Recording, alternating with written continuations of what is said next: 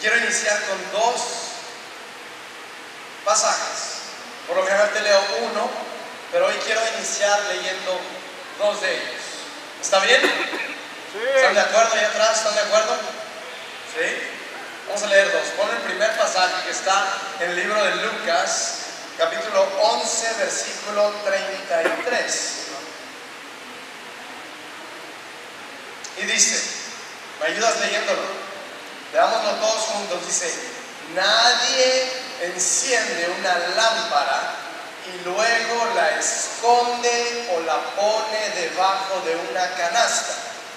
En cambio, una lámpara se coloca en un lugar alto donde todos los que entren en la casa puedan ver su luz. ¿Sabías que así debe ser la iglesia? Por eso el reino de vida está construida en esta lomita, porque toda persona que pasa por esa carretera ve la lámpara de esta iglesia, ve la luz de Cristo, la esperanza. Así debe ser una iglesia. Y de la misma manera, así debe de ser un seguidor de Cristo. Una luz visible puesta por encima para que otros la puedan ver. Amén.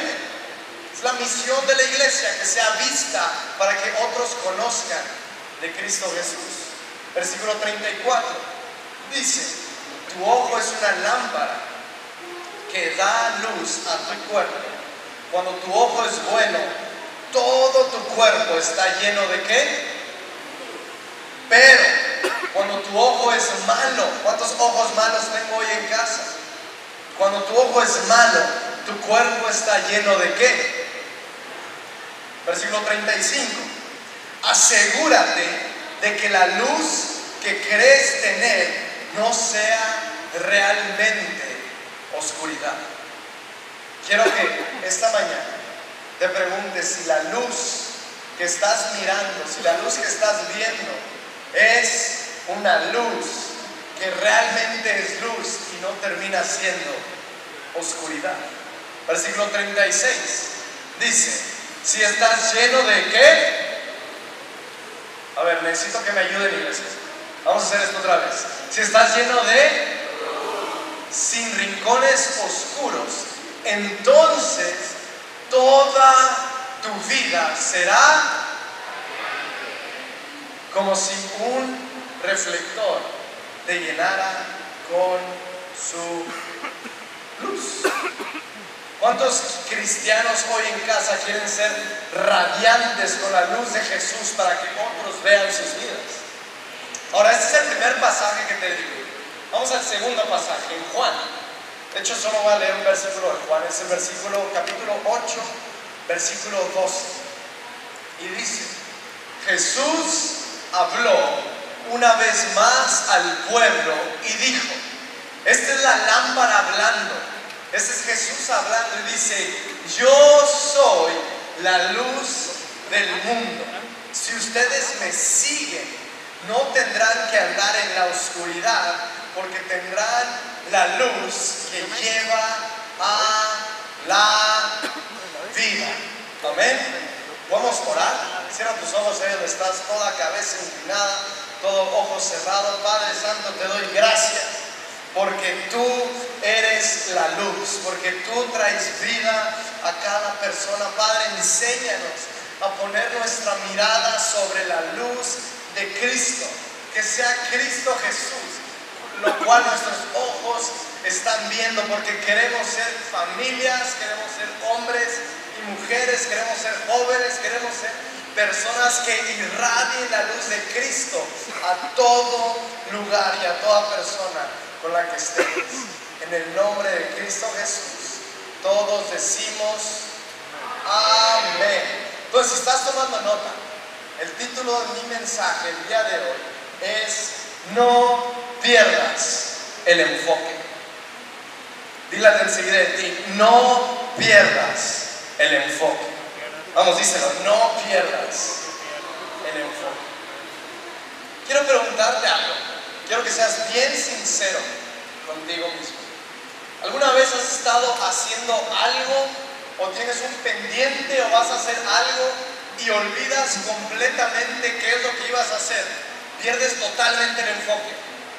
Mira, te doy un ejemplo. Por ejemplo, cuando vas a la tienda y vas a comprar leche y por alguna razón regresas con unos buenos doritos, doro nachos, con, unas buenas papitas, palomitas y, las conchas para la mañana y el Nescafé para hacerte un cafecito en la fresca mañana de este bello septiembre y regresas y, y te preguntan, ¿y la leche?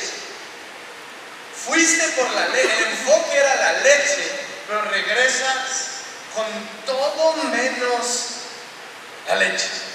Vas con una misión y vuelves sin la misión. Hay veces que los cristianos, los seguidores de Cristo, perdemos el enfoque de por qué hacemos iglesia domingo a domingo. A veces un creyente pierde el enfoque de por qué nos reunimos los miércoles. ¿Qué están locos el miércoles a la mitad de semana? Venir a la iglesia a orar y perdemos la razón hay veces que los servidores, los voluntarios que los honro y los amo son los mejores, pero hay veces que olvidan la razón del por qué hacen lo que hacen y pierden el enfoque. Gente que está en la alabanza, ministros de alabanza, que pierden el enfoque de por qué están aquí arriba adorando a Cristo. Mismos predicadores que pierden el enfoque del por qué Cristo los subió aquí para que enseñen y prediquen la palabra y perdemos el enfoque de por qué hacemos lo que hacemos. Maestros de niños, maestros de cuneros, que se cansan, se enojan, se frustran en su ministerio porque pierden el enfoque de por qué hacen lo que hacen. ¿Sabes de lo que hablo? Y sin hacer esto muy complicado, dile al enseguida de ti, hay un solo enfoque. Díselo, hay un solo enfoque. Y el enfoque es la luz. El enfoque es la lámpara que habló. El enfoque es el verbo que se hizo carne. El enfoque es Cristo Jesús. La razón por la cual hacemos iglesia domingo a domingo es solo una razón y es Cristo Jesús. Pero yo veo vez tras vez que nuestra cultura, pareciera que la misma cultura de nuestra sociedad nos impulsa a perder el enfoque de por qué hacemos algo. Te pongo otro ejemplo. Cuando empieza el frío, ya viene el frío, ¿quién está contento por eso? varias personas. Yo antes era de su banda, pero ya después de tener hijos ya soy amante del calor. Pero hay veces que tienes frío y llegas a un punto que dices, ya necesito una chamarrita nueva. Alguien ha dicho eso, eso es bueno cada 18 años, pero es bueno, ¿verdad? ¿Sabes? De que el padre Fabián necesita una nueva chamarra. Y, y vas el fin de semana después de la iglesia a diferentes plazas a buscar la mejor chamarra y, terminas saliendo de la tienda con la chamarra más delgadita, pero con la mejor marca. El enfoque era algo que te cubriera del frío, pero salimos con algo visualmente bueno. O te doy otro ejemplo. ¿Cuántos están próximos a casarse? Muy bien, ahí por ahí vi una mano, nadie la vio, yo sí la vi. Tenemos una persona que está lista para casarse.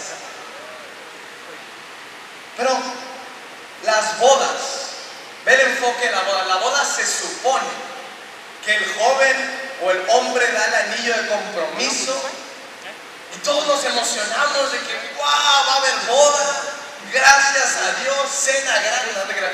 ¿Sí? ¿Sabes a lo que me refiero? Estamos supuestamente súper contentos por la pareja. Pero algo empieza a suceder durante esos meses de preparación de la boda, que la fiesta de la boda se torna en un enfoque de, deja de ser enfocado en los novios y todo está enfocado en qué va a decir la familia, qué van a decir las amistades, ¿Qué va a decir tal y tal y tal y tal? Y creamos todo un evento que se supone que el enfoque era para la pareja que se iba a casar y se convierte para que quede bien con la gente alrededor. ¿Saben de lo que hablo?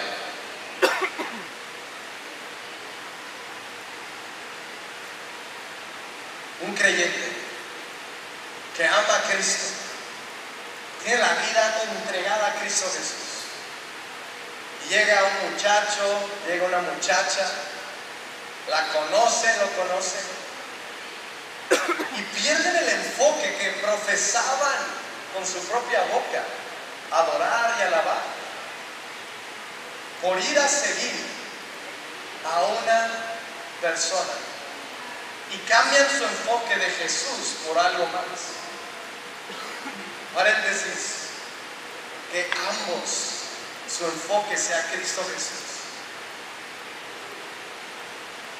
Después predico acerca de relaciones. Quiero preguntarte esta mañana si has perdido tal vez el enfoque de Cristo Jesús. Tal vez has perdido el enfoque de lo que Jesús es. Pudiera ser que hoy tú estás sentado aquí hoy pensando, se me hace que yo he perdido. Y que te confrontes a ti mismo y seas honesto contigo mismo y me digas si has perdido el enfoque. Porque mira, el primer versículo que leí en Lucas habla de una lámpara encendida. ¿Sí? Habla de una lámpara encendida. Dice que sea puesta por encima para que todos la puedan ver. ¿Sí? Una lámpara que sea puesta por encima para que todos la vean. Y luego, el siguiente versículo, el siguiente pasaje que te leí en Juan, ahora es la lámpara hablando. Es la lámpara de Cristo hablando, dice Juan 8, versículo 12, dice Jesús habló una vez más al pueblo y dijo, yo soy la luz del mundo. Entonces la lámpara puesta por encima para que todos la vean. ¿Quién es? Es Jesús. Es Jesús, es la lámpara, es la luz que todos debemos ver. Entonces regresando a Lucas, la lámpara Lucas, Juan dice, yo soy la lámpara Jesús, y vuelvo a Lucas, dice el versículo 12, no, 34, dice, tu ojo, está hablando de otra lámpara, ¿sí lo ves? Ahora dice, tu ojo, agárrate el ojo, pícatelo, pícale el ojo a tu esposo, no creas. Tu ojo es otra lámpara, ¿ok? tu ojo una lámpara que da luz a tu cuerpo. ¿Sí? Entonces tenemos una lámpara que es Jesús y tu ojo una lámpara a ti. ¿Ok? Dice, cuando tu ojo es bueno, todo tu cuerpo está lleno de luz. Pero cuando tu ojo es malo, tu cuerpo está lleno de oscuridad siendo bien tajantes. Cuando tú pierdes el enfoque, porque la única lámpara es Jesús. Cuando tú pierdes el enfoque de estar mirando a Jesús, te llenas de oscuridad. ¿Cierto? Así de simple. Si tú no estás enfocado en Jesús, si no estás viendo esa luz, con tus ojos, tu cuerpo se llena de qué? Si me sigues con esto? Entonces, si tu enfoque no es Jesús y tú estás puesto tus ojos en otra cosa, cualquier otra cosa, puede ser un sueño, puede ser una buena intención, puede ser tu propia familia, puede ser un trabajo, puede ser tus estudios, puede ser cualquier cosa que no estoy diciendo que es mala, pero si tu enfoque principal no es Jesús, tu cuerpo se llena de, nadie me está entendiendo más que el pastor. Tu cuerpo se llena de oscuridad. ¿Y qué va a pasar? Tu cuerpo, tu vida se empieza a enfriar y a alejar porque la oscuridad, oye, Jonathan, pero mi enfoque está puesto en algo bueno. Sí, está bien que eso bueno sea el número dos, que el número uno sea Jesús. Porque por más bueno que sea, si no es Jesús, tu cuerpo, tu vida se llena de oscuridad. Y si mantienes, mira, si agarras esta promesa, si entiendes esto tan simple y lo aplicas a tu vida, vas a vivir feliz, contento, de victoria en victoria, vas a estar lleno y no te va a importar luchar y enfrentar problemas. Tan simple como que tu enfoque siempre sea Jesús por encima de todo, porque cuando es Jesús, tu cuerpo está lleno de luz y tu vida es un, tiene un interior sano. ¿Amén? ¿Está muy molesta esa luz? Es para que pongan el enfoque.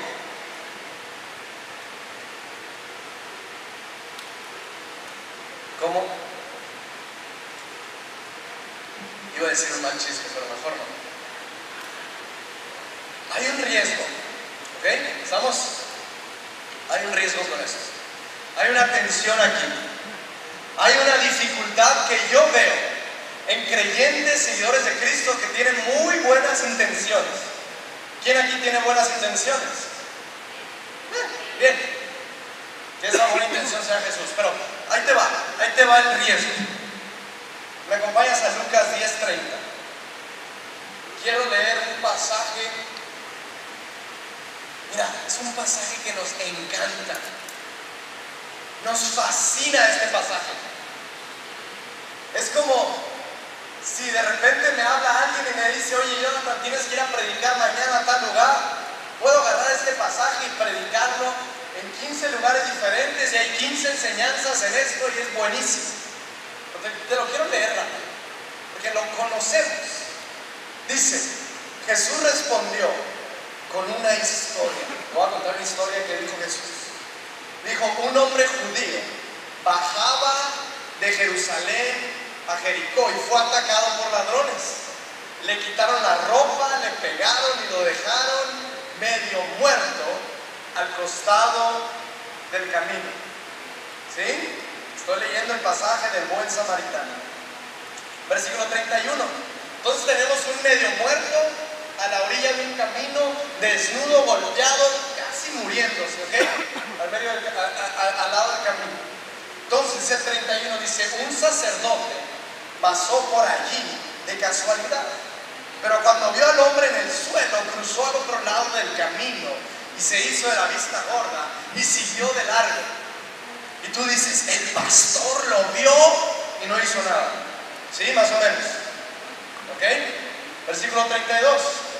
Y lo dice, un ayudante del templo pasó y lo vio ahí tirado, pero también se hizo de la vista gorda y siguió de largo por el otro lado.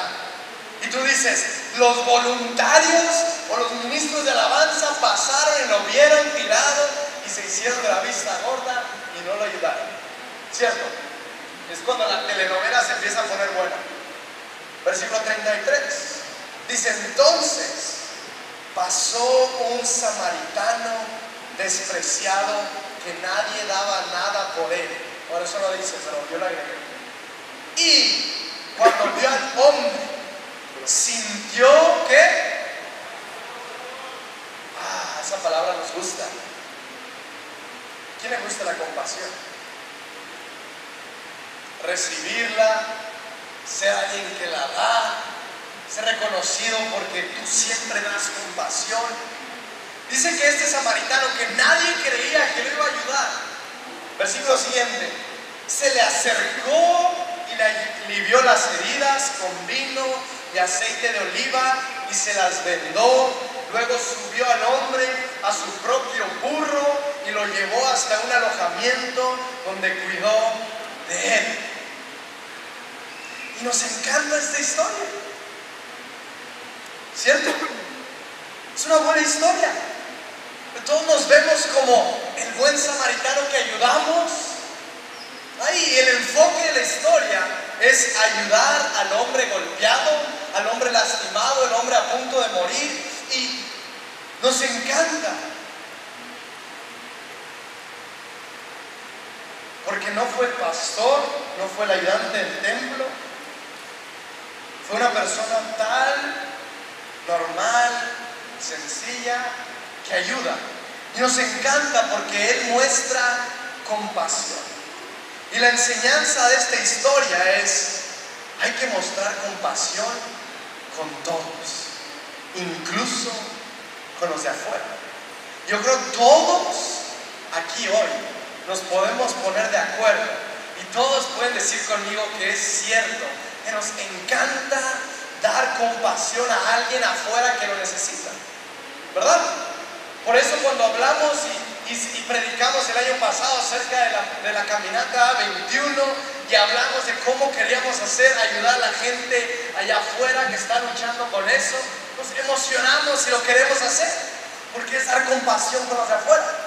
Y como iglesia nos encanta dar compasión con la gente de afuera. Ahora te quiero leer otro pasaje. Está en Mateo 9, del 10 al 13. Y el título o el pasaje que te estoy leyendo es Jesús va a cenar o va a comer con Mateo. ¿Ok? Come con pecadores, dice el versículo 10. Más tarde, Mateo invitó a Jesús y a sus discípulos a una cena en su casa, junto con muchos cobradores de impuestos y otros pecadores de mala fama. 11.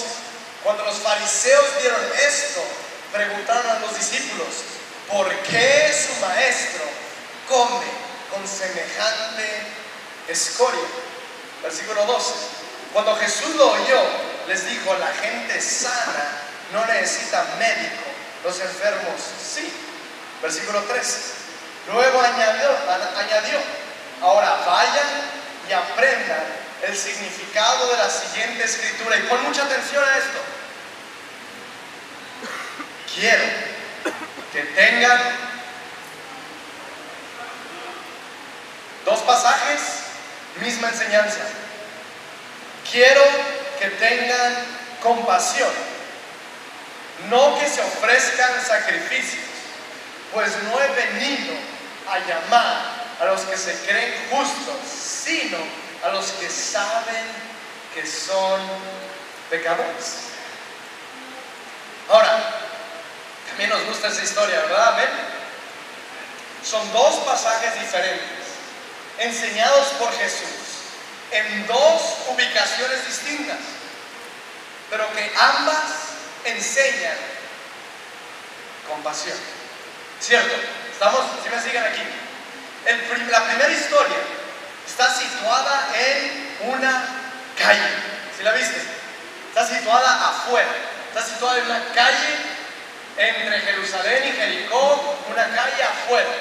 Y la segunda historia está situada en una casa. Está situada en una mesa. Está situada en unas sillas. Qué extraño. Porque en Reino de Vida decimos, bienvenido a casa. Estamos sentados en sillas. Estamos a la mesa con Cristo Jesús cada domingo comiendo de su palabra. Toda enseñanza aquí de compasión es da compasión en la calle, afuera, y da compasión, ¿alguien entendió? Adentro, en la iglesia, a la mesa. Es la misma enseñanza, es compasión, pero Jesús primero habla de compasión afuera y lo habla de compasión adentro. Y el contraste de esta historia es que hay gente que en ambas historias, hay gente en ambas historias que necesitan ayuda. Ambas historias. Uno está fuera en la calle y otro está sentado a la mesa con Cristo Jesús cenando. Ambos necesitan ayuda. Ambos necesitan compasión.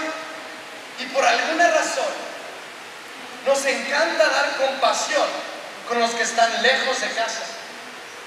Nos encanta dar de amor, gracia y compasión y perdón con la gente afuera que no conoce están lastimados en la vida, los que están lastimados del camino, los que están cansados, enfermos, los que están en la calle, los que están rompiendo su matrimonio, los que están pasando por una lucha espiritual, los que están luchando con una enfermedad. Y como iglesia nos encanta dar compasión con la gente afuera. Pero cuando un pecador se sienta a la mesa, cuando un pecador viene a la mesa y está sentado con Jesús, hoy en la iglesia nos convertimos en fariseos, que decimos, ya lleva mucho tiempo sentado, ya cenó muchas veces con Jesús. ¿Cuánto tiempo más si nos molestamos y nos cuestionamos y nos ofendemos? Por alguna razón, iglesia, nunca perdemos el enfoque de la gente de afuera, pero sí con los de gente de adentro. Decimos, ya fue mucho, fue demasiado tiempo, ya estuvo mucho tiempo con Jesús. Mira, esto no pasa porque seas malo y no pasa porque eres un fariseo. Esto pasa porque tu enfoque ya no es Jesús. Si me agarras? Esto pasa porque tu enfoque deja de ser la luz, deja de ser Jesús y empieza a enfocarte en los de tu lado derecho y de tu lado izquierdo. Y empiezas a ver la vida de alguien más. Yo que te preguntes hoy, ¿te has dejado de enfocar en Jesús hasta el punto que te has empezado a amargar? Porque cuando dejas de ver la luz de Jesús, tu enfoque deja de ser esa luz. Tú te empiezas a amargar y tu corazón se empieza a corromper. Porque tu enfoque está puesto en las personas y no está puesta en Jesús. Mira, tú me dices, yo pero has cambiado el enfoque. Has dejado de ser la luz de Jesús y has puesto el enfoque en personas. ¿Alguien está entendiendo? ¿Qué te preguntes hoy? Pregúntate. ¿Tengo mi enfoque en mi esposo? Porque hay esposas que se desaniman de seguir a Cristo. Porque su esposo nunca cambió o nunca cambia. Pero es porque su enfoque ha cambiado tanto, ha dejado de ser Jesús y ha sido su esposo. Hay papás que se ofenden con la iglesia y se ofenden con el ministerio de jóvenes, se ofenden con la gente, porque sus hijos no han cambiado, porque sus hijos vienen y cenan y se sientan y comen y, llevan mucho tiempo en la iglesia y no han cambiado. Pero es porque el enfoque ya no está puesto en Jesús, está puesto en la vida de sus hijos. Deja de enfocarte en personas y enfócate en Jesús. Vamos, dile al siguiente, no pierdas el enfoque. Vamos, díselo, no pierdas el enfoque. Mira, ya voy terminando, no sé si me puedes ayudar el teclado.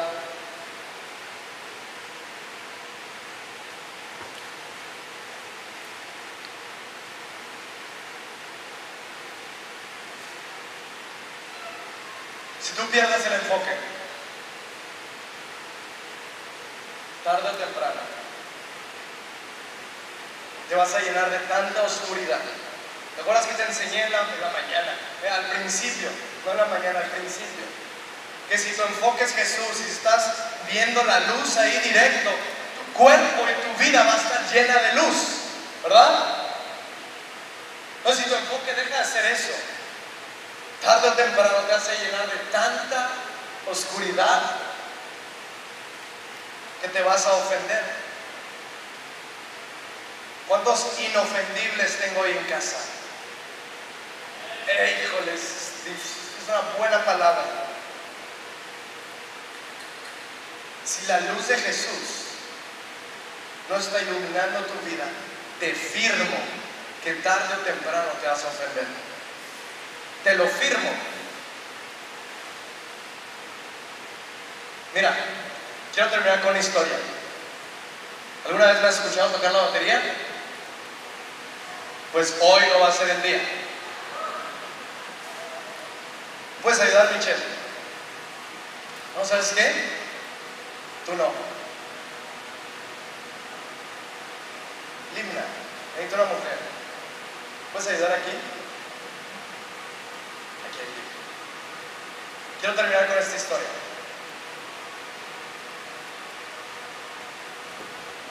Es una historia de una mujer. Por eso no te pasé, Mitch. Aunque traigas el cabello largo. Necesitaba una mujer. Una mujer que se acerca con, con el pastor de la casa.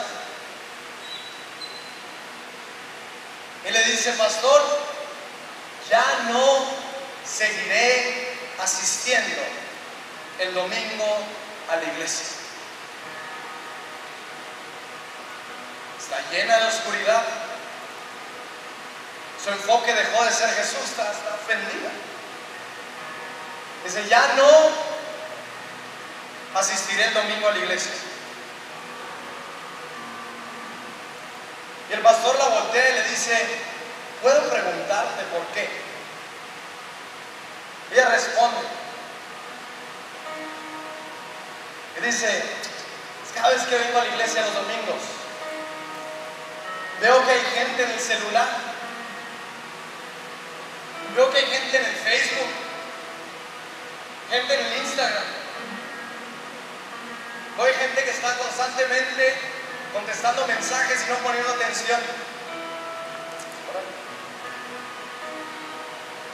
Dice, aparte, veo como las hermanitas y los hermanitos, como que se juntan a chismear. Está lleno de chisme. Hay grupitos que chismean cosas y chismean. Y le dice, y aparte, pastor, veo que hay tanta gente tan hipócrita. Porque tal vez usted no se dé cuenta, pastor. Pero el domingo están aquí enfrente levantando las manos y adorando y cantándole a Dios. Pero yo los conozco entre semana. Son los hipócritas. Lo que hacen. ¿Alguien ha pensado algo? Y el pastor voltea y la y le dice, ¿te puedo pedir que hagas una sola cosa antes de que tomes tu decisión final? Y ella responde, sí, dígame pastor. Y le dice, puedes extender tu mano. Quiero que balancees eso sin cerrar la mano. Balancealo bien. Y quiero que vayas y le des una vuelta al auditorio sin que se te caiga. ¿Ok? Va, vas. Sin que cierre la mano. Y entre más rápido camines es mejor. Nada no te caigas. Y ahí va. Podemos ver, la podemos ver. Va por el ala izquierda de la iglesia. Por el lado derecho. No, atrás. Va a la mitad. Ahí va a la mitad. Y va bien. Entonces, fijado, no se le ha caído nada. Fíjate que no se le caiga.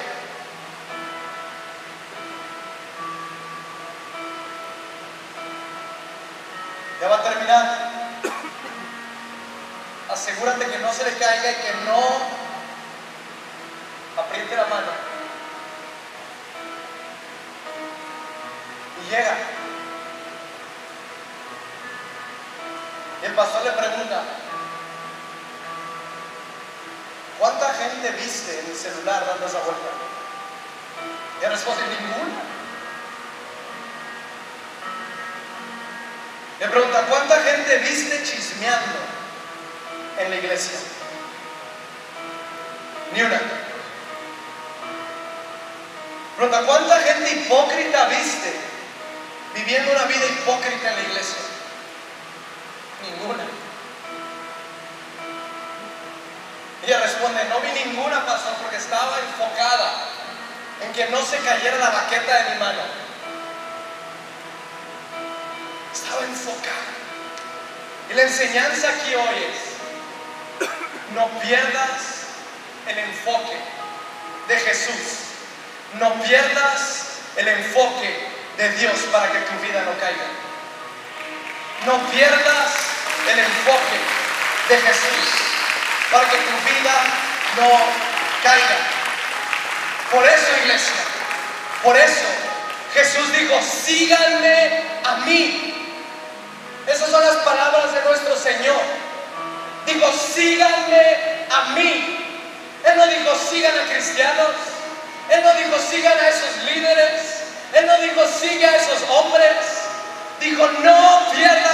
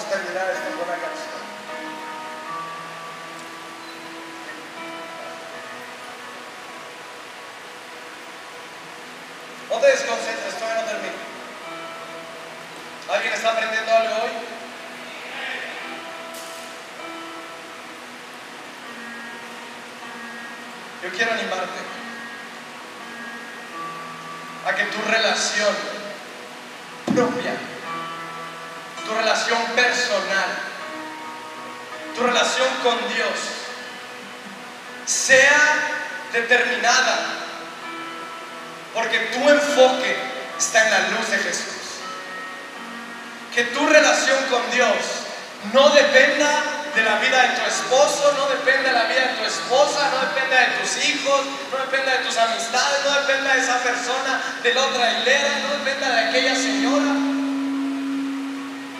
Que solamente sea determinada de tu enfoque en Jesús. Juan 8:12 dice, Jesús habló una vez más al pueblo y dijo, escucha esto para tu vida iglesia. Yo soy la luz del mundo. Si ustedes me siguen a Jesús, no tendrán que andar en la oscuridad porque tendrán la luz que lleva la vida. Y Lucas 1, 7, 9 dice, para dar luz a los que están en la oscuridad y en la sombra de muerte, para guiarnos al camino de paz. Porque yo sé que hay varios aquí pensando, "Ah, yo quería, con buenas intenciones, enfocarme en él, en ella, en aquel y en aquella. Quiero enseñarte esto. Cuando tu enfoque, déjame el versículo 7-9, cuando tu enfoque está en Jesús, tu vida va a ser llena de tanta luz que tu vida va a irradiar luz a otros, va a inspirar luz a otros, va a animar luz con, la luz a otros. No tú apuntándoles a ellos, simplemente tú irradiando de la luz de Jesús para dar luz a los que están en oscuridad y en sombra de muerte y para guiarlos al camino de paz. Entonces, si tú tienes una buena intención sobre alguien, la única manera es llénate tú de tanta luz de Jesús que tu vida irradie luz a otros. Deja de preocuparte la vida de otros y preocúpate por llenar tu vida de luz. Amén. Vamos a cantar este.